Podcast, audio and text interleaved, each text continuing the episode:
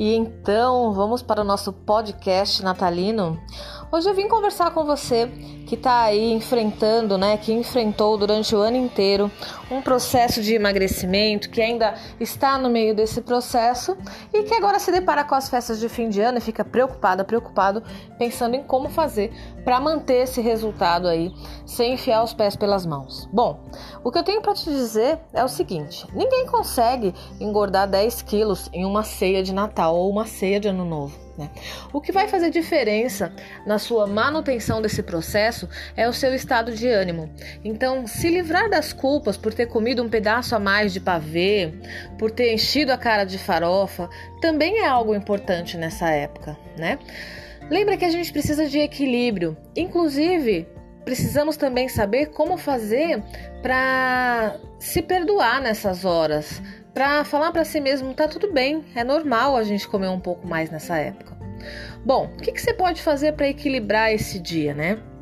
Como você sabe que o teu jantar do dia 24 talvez seja um pouco mais exagerado do que o comum, pega leve nas refeições durante o dia, né? Se mantenha ativa durante o dia, não fique o dia inteiro deitada no sofá mexendo no celular. Vai fazer alguma coisa bacana. Na hora da ceia, Converse bastante com quem estiver perto de você. Monte o seu prato, preste atenção naquela comida. Coma as coisas que você tiver com vontade de comer, sem culpa, sem peso na consciência. Se você gosta de beber álcool, bebe, lembra de intercalar com copos de água, né, para você se manter hidratada, para você não ficar passando mal no dia seguinte, porque muitas vezes no dia seguinte ainda tem mais comemoração pela frente, não é verdade? E aí o que, que, você faz? Entre a semana do Natal e o Ano Novo, você volta para o teu padrão alimentar é, mais saudável, né? Então assim, aumente o consumo de verduras, consuma legumes, coma frutas, coma proteínas magras de preferência, já que você pode ter exagerado nas proteínas mais gordas nessas épocas de festividades. Mantenha-se hidratada que vai ficar tudo bem. O meu desejo é que você aprenda que para emagrecer, você não tem que fazer uma guerra com o teu corpo, uma guerra mental com você mesma.